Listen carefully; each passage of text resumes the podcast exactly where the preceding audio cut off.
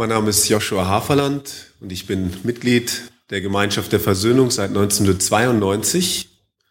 Wir kennen den Edwin von früher aus der Gemeinde von seinen Eltern. Meine Familie und ich, meine Familie ist heute Morgen nicht da. Meine Frau Sarah aus der Schweiz und drei Jungs grüßen euch alle ganz herzlich. Ich freue mich, dass ich mit dem Philipp heute Morgen hier sein kann. Philipp kenne ich seit 1994. Wir haben uns in Jerusalem kennengelernt, da war der Philipp neun. Und ich bin sehr stolz darauf, dass er mit mir heute Morgen hier unterwegs ist, weil er wirklich ein Zeugnis hat für die Größe Gottes, für sein Königreich Leidenschaft, die Gerechtigkeit, den Frieden Gottes auszubreiten in der Welt. Ähm, meine Eltern, die haben die Gemeinschaft äh, sind ihr beigetreten, als ich neun war, wie er gesagt hat. Darum kennt er mich schon so lange. Ich hatte meinen eigenen Weg zurück. Ich bin der mittlere Sohn von fünf Kindern. Meine Eltern sind gute, solide Schweizer und so weiter. In der Schweiz habe ich dann später einmal die Ausbildung als Landschaftsgärtner gemacht und Gott hat mich zurückgerufen in die Gemeinschaft gegen meinen ersten Willen, aber ich bereue es nicht. Denn wie es heißt, ich bin der gute Hirte und dir wird nichts mangeln. Das kann ich bezeugen, das ist so. Nun bin ich seit sechs Jahren wieder mit dabei und bis jetzt sind es sehr, sehr gute Jahre gewesen und ich weiß, gute Jahre stehen mir auch bevor.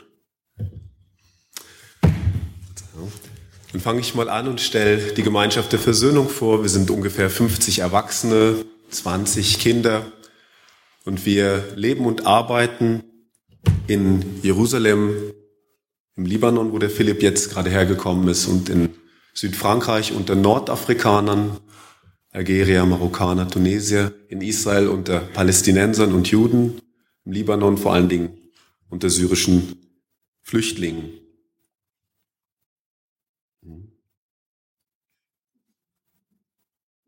ich was verkehrt? Sollte jetzt. Ah, genau.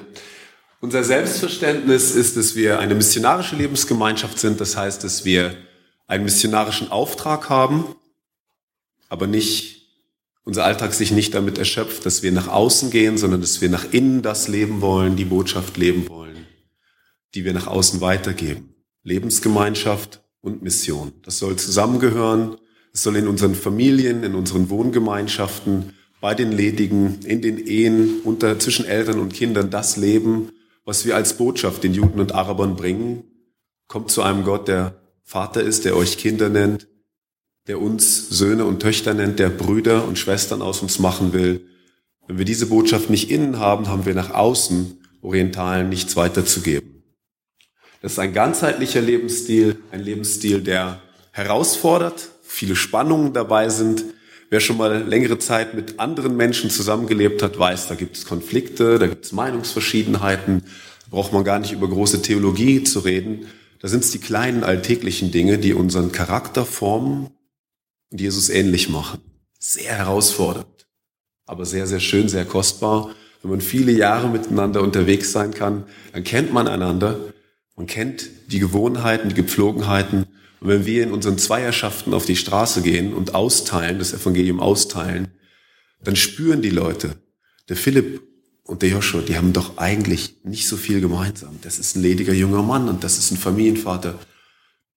Wofür sie sich interessieren, die Musik, die sie hören, die Sachen, die sie in ihrer Freizeit machen. Was bringt die beiden zusammen?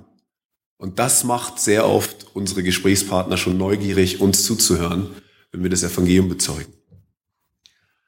Unsere Grundtätigkeiten sind dementsprechend die Evangelisation. Wir suchen Menschen auf an dem Ort, an dem sie sind. Wir haben keine Krankenhäuser, wir haben keine Waisenhäuser. Nicht, dass wir uns das nicht wünschen würden, aber unsere Vorgehensweise ist, dass wir losgehen, Menschen auf der Straße, in ihren Häusern aufsuchen, Beziehungen knüpfen, im Sport, in Freizeitmöglichkeiten, den ganzen Kontakt, den Kontakt ganz gezielt suchen eine Beziehung aufbauen um Jesu willen.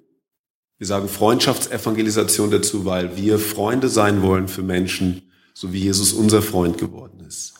Diese Freundschaften sind oft Einbahnstraßen. Freundschaften, wo wir investieren. Es ist klar, dass orthodoxe Juden oder fanatische Muslime uns nicht als ihre Freunde bezeichnen würden, aber wir bezeichnen sie als unsere Freunde.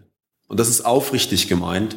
Und damit wir das können, braucht es natürlich auch Freundschaften, in denen wir empfangen können. Und das erleben wir nach innen. Und es braucht das Gebet, dass wir in der Lage sind, mit uns Menschen zuzuwenden, die misstrauisch sind, ablehnend sind, ihnen zugewandt zu sein über Jahre und ihre Herzen zu gewinnen. Ich sage ganz bewusst, es ist nichts Einfaches, das Herz eines Moslems oder eines orthodoxen oder auch säkularen Juden zu gewinnen und den Menschen Jesus nahe zu bringen, glaubwürdiger Zeuge zu sein für Jesus durch Freundschaft. Das ist nicht einfach, aber das ist der Weg, von dem ich glaube, dass Jesus den gegangen ist und dass wir den mitgehen sollen.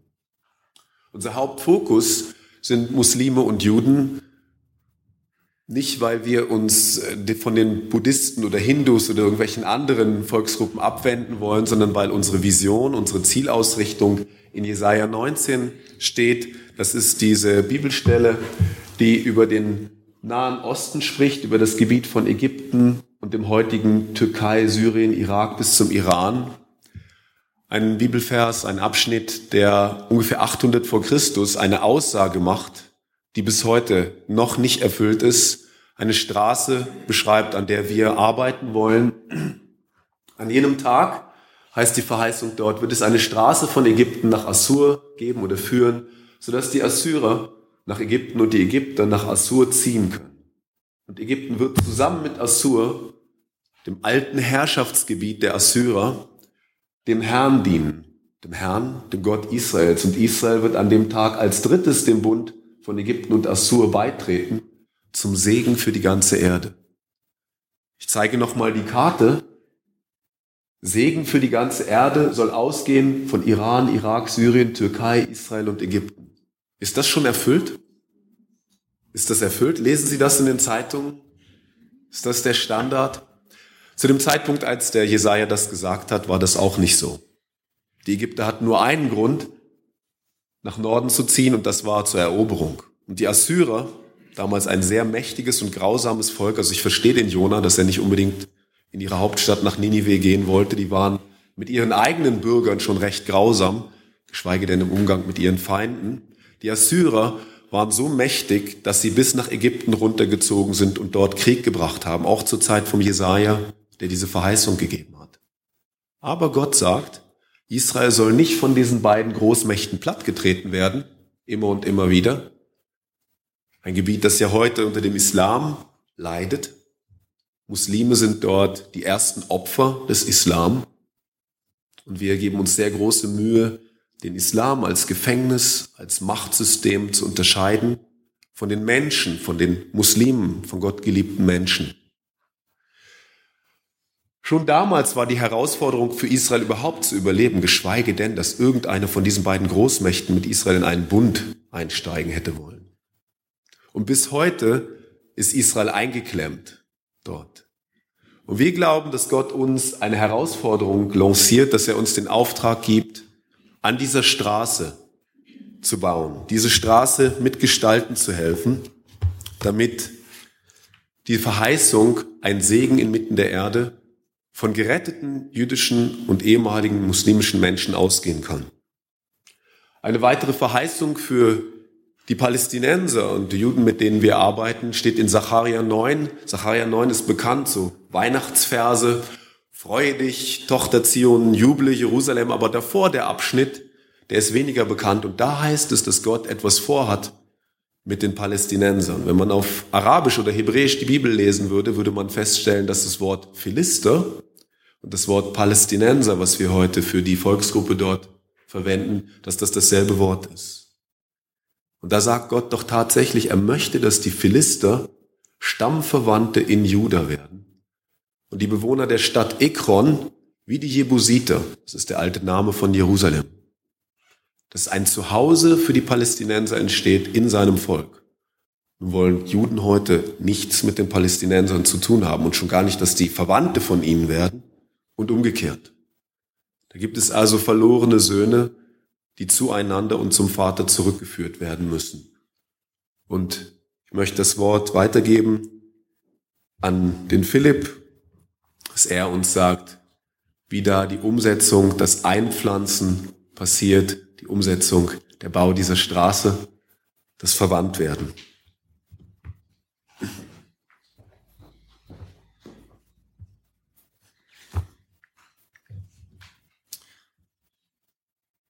Wir sind in der schönen Lage, dass wir einen Gott haben, der uns lieb hat. Das können die wenigsten Menschen von sich behaupten. Sie, wenn sie von Gott sprechen, haben sie ein Bild von einem harten, schrecklichen Gott. Liebe ist keine Option, noch wirklich Beziehung. Und das macht uns zu einem Volk, könnte man sagen, das über Grenzen hinausgeht, zu Leuten, die sich als Söhne und Töchter von Gott selber verstehen. Auch wenn wir das, die Größenordnung dieser Aussage nicht wirklich mit unseren Herzen verstehen können. Gott, der die Welt in seinen Händen hält, ist mein Vater und will der Vater werden von Juden, von Palästinensern, von allen Menschen schlussendlich. Das heißt, Gott hat keine Freude am Tod der Gottlosen, sondern er möchte, dass sie umkehren. Und diese Liebe ist das, was uns antreiben sollte. Liebe ist die einzige Motivation, die zählt. Liebe ist das Einzige, was wir mitnehmen, wenn wir sterben. Alles andere bleibt da.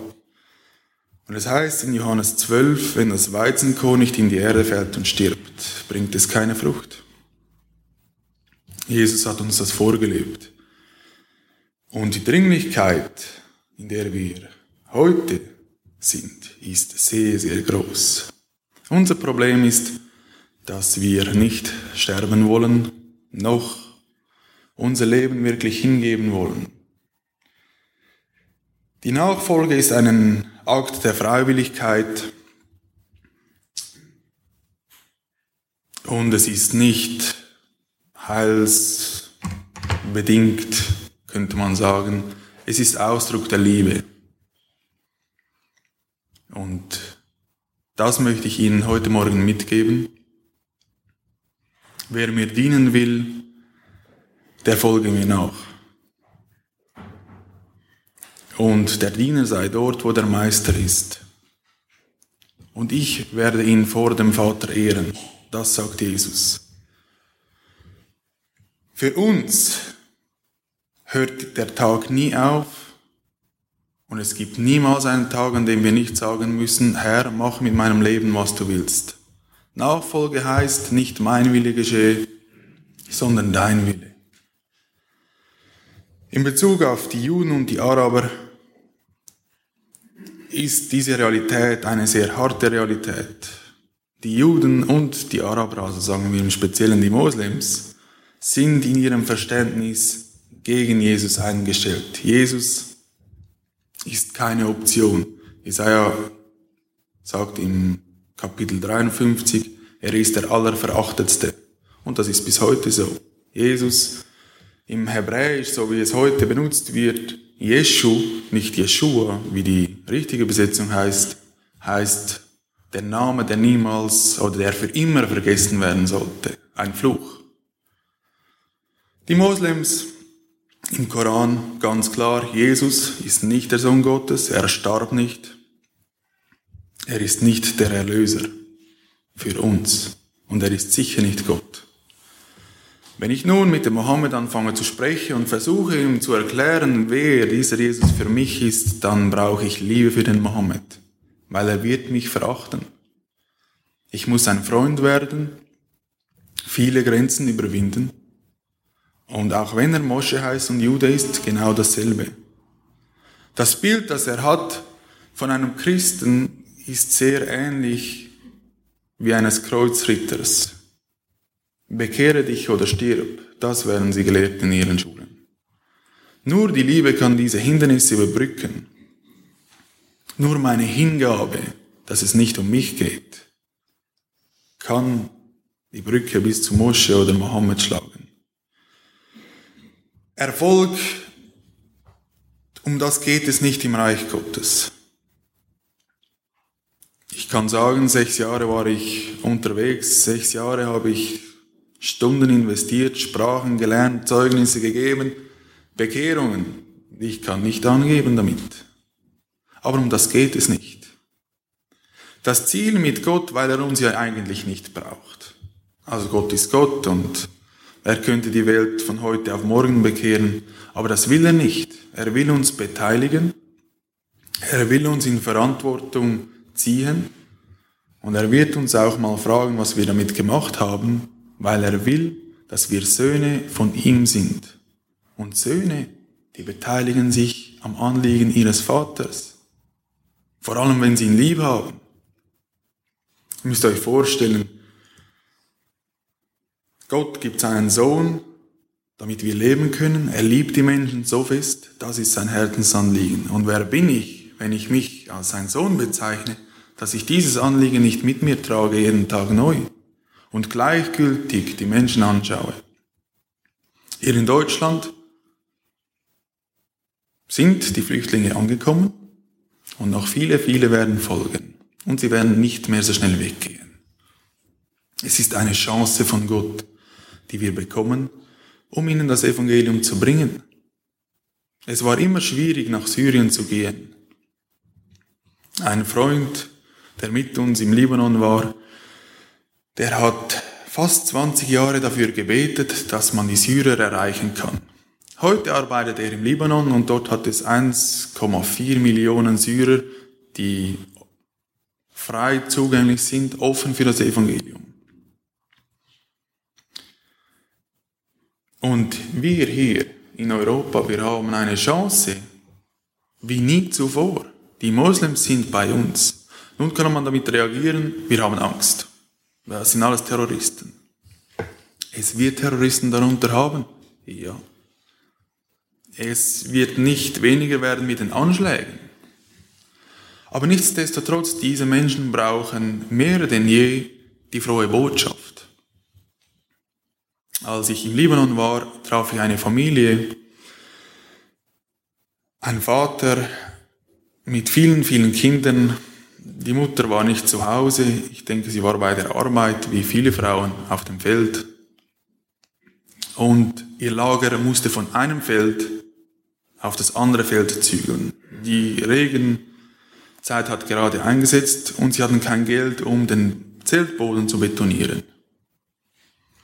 Und die Kinder haben mit Schubkarren Erde vom Feld in das Zelt gebracht, um das Level des Bodens zu erhöhen, damit der Regen nicht reinfließen kann.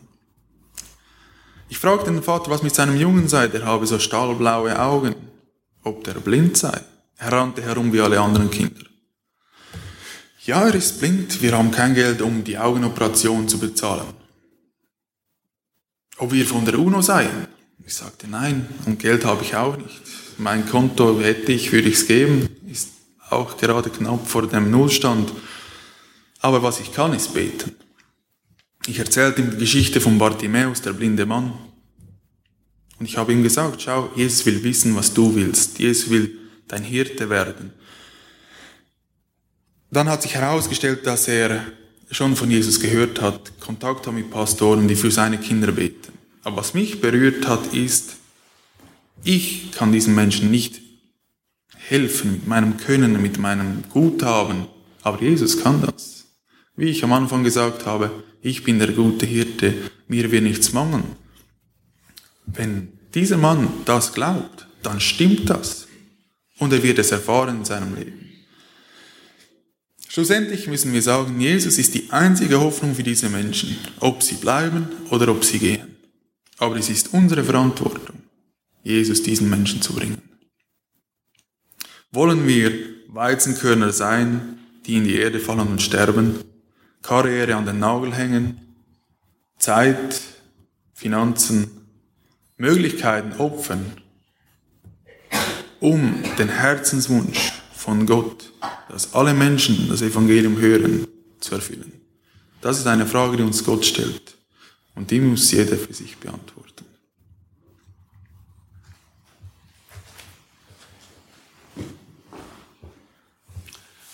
Es ist also nicht nur einfach ein interessanter Missionsvortrag, den wir euch bringen, sondern eine Herausforderung. Ich glaube, die Herausforderung ist zuallererst an Gott. Wenn Gott wirklich Menschen liebt, so sehr, wie kriegt er uns dann bewegt dahin, wo die Leute sind? Wie kriegt er unsere Herzen so weit auf, dass wir uns verletzen lassen, dass wir bereit sind, uns verletzen zu lassen von Menschen, die so anders sind, mit ihren Kopftüchern und Bärten? Aber mit ihren Sitten, die anders sind als unsere, mit ihren Gewohnheiten. Wer will aufbrechen? Wer will dahin gehen? Gott sagt in Jeremia 12, dass er vorhat, Israel Gutes zu tun, aber dass er, wenn die Nachbarn Israels Israel dazu bringen, andere Götter anzubeten, dass er die rausreißen muss. Und das ist das, was wir erleben. Es hat nie zuvor so eine große Bewegung des Herausreißens gegeben wie heute. Gott reißt alles durcheinander dort im Nahen Osten. Gott hat gesagt, dass er Israel ausreißen und wieder einpflanzen wird. Das ist 1948 passiert, dieses Wiedereinpflanzen. Ich habe das nicht erlebt, ich bin erst 67 geboren, ich bin noch ganz jung. Aber ich glaube, wenn man in 50 Jahren, ich weiß nicht, ob ich dann noch leben werde, wenn man in 50 Jahren zurückdenkt an das Jahr 2015, dann muss man sagen, wenn man dann den Zacharia liest, den Jeremia liest, Gott hat das gemacht. Und ich glaube, das Schlimmste, was uns passieren kann, ist, dass wir sagen müssen, Gott hat das ohne uns gemacht. Trotz uns. Es hat nichts mit uns zu tun gehabt. Ich glaube, Gott möchte uns beteiligen. An dem Ausreißen, an dem Wiedereinpflanzen, an dem Begleiten von Menschen, an dem Bau dieser Straße, der will zuallererst eine Straße durch unser Herz bauen. Vielleicht sagt ihr, ja, aber ich habe gar keine Syrer, ich wohne hier irgendwo in einem Dorf, ich habe gar keine syrischen Nachbarn. Natürlich kann man beten. Beten für die Menschen, die bei Anschlägen in Syrien, im Irak und jetzt neuerdings auch hier überall in Europa umkommen, die Angehörigen, gegen Bitterkeit in den Herzen, für Terroristen. Wer von euch hat schon mal für die Terroristen gebetet? Für Mörder? Das ist ein wichtiges Anliegen. Wir wissen von einem Mann, der die Bibel eines Christen, den er geköpft hat, genommen hat und irgendwann hat er drin angefangen zu lesen. Da hat jemand sein Leben verloren, aber ohne dieses verlorene Leben wäre dieser Terrorist nie auf die Idee gekommen, die Bibel aufzumachen. Das wird uns kosten. Die Straße, die Gott baut, die geht durch unser Leben, durch unser Herz, durch unsere Bequemlichkeit, durch unser gewohntes, geordnetes hindurch. Gott bringt einiges durcheinander. Er sagt, er reißt aus. Aber Gott will auch einpflanzen. Er will in unser Herz seine Liebe einpflanzen und durch unsere Herzen in die Herzen von Menschen, die sehr bedürftig sind, die darauf angewiesen sind, damit das, was wir im Psalm 84 gehört haben von der Ulrike, dass das passieren kann dass es ein Quellort wird, das Tal. Das Tal des Jammers, in dem die Leute laufen, dass das zu einem Quellort wird. Und der Frühregen diese Straße mit Segen bedecken kann, damit sich auch andere ausstrecken können nach dem Zuhause, nach dieser Begegnung mit Gott in dem Tempel, ihn zu feiern, ihn lieb zu haben. Und die Frage, die Gott uns stellt, ist, doch Ihnen stellt heute Morgen ist, wollt ihr euch, wollen Sie sich daran beteiligen?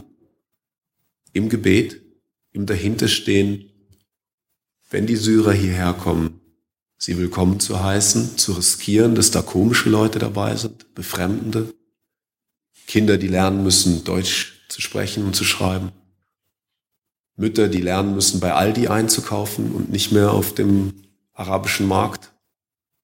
Dinge, die uns fremd sind, so viel Knoblauch.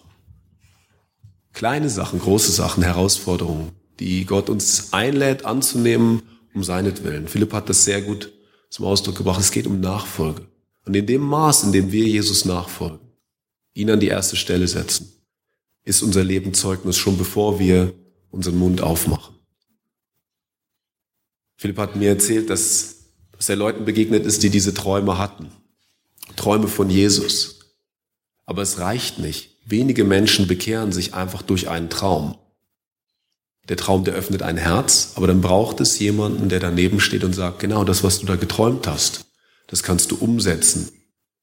Der, von dem du geträumt hast in der Nacht, Von dem steht noch viel, viel mehr hier in diesem Buch, das ich dir gebe, das in deiner Sprache, es gibt ja Bibeln auf Arabisch, in deiner Sprache zu dir sprechen kann über diesen Gott. Und ich glaube, dass es nie eine Zeit gegeben hat wie heute, in der so viele Muslime sich bekehren. Und wir können Israel keinen größeren Dienst tun, als Moslems das Evangelium zu bringen.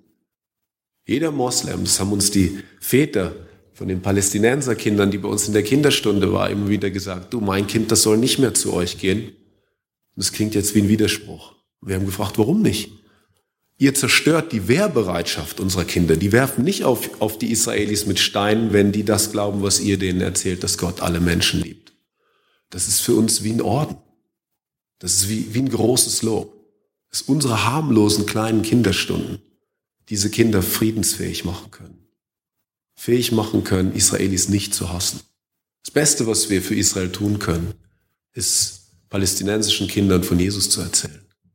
Eine Generation, die nicht hasserfüllt ist. Herbeizubeten, vor Gott zu stehen für diese Kinder und vor den Kindern zu stehen und ihnen Gott vorzuleben. Ich freue mich, dass wir heute Morgen hier sein können. Ich freue mich, wenn wir Ihnen diese Herausforderung mitteilen können. Es ist nicht mehr Mission anderswo, von der wir erzählen, sondern Mission direkt bei Ihnen vor der Haustür. Sie sind da beteiligt. Danke.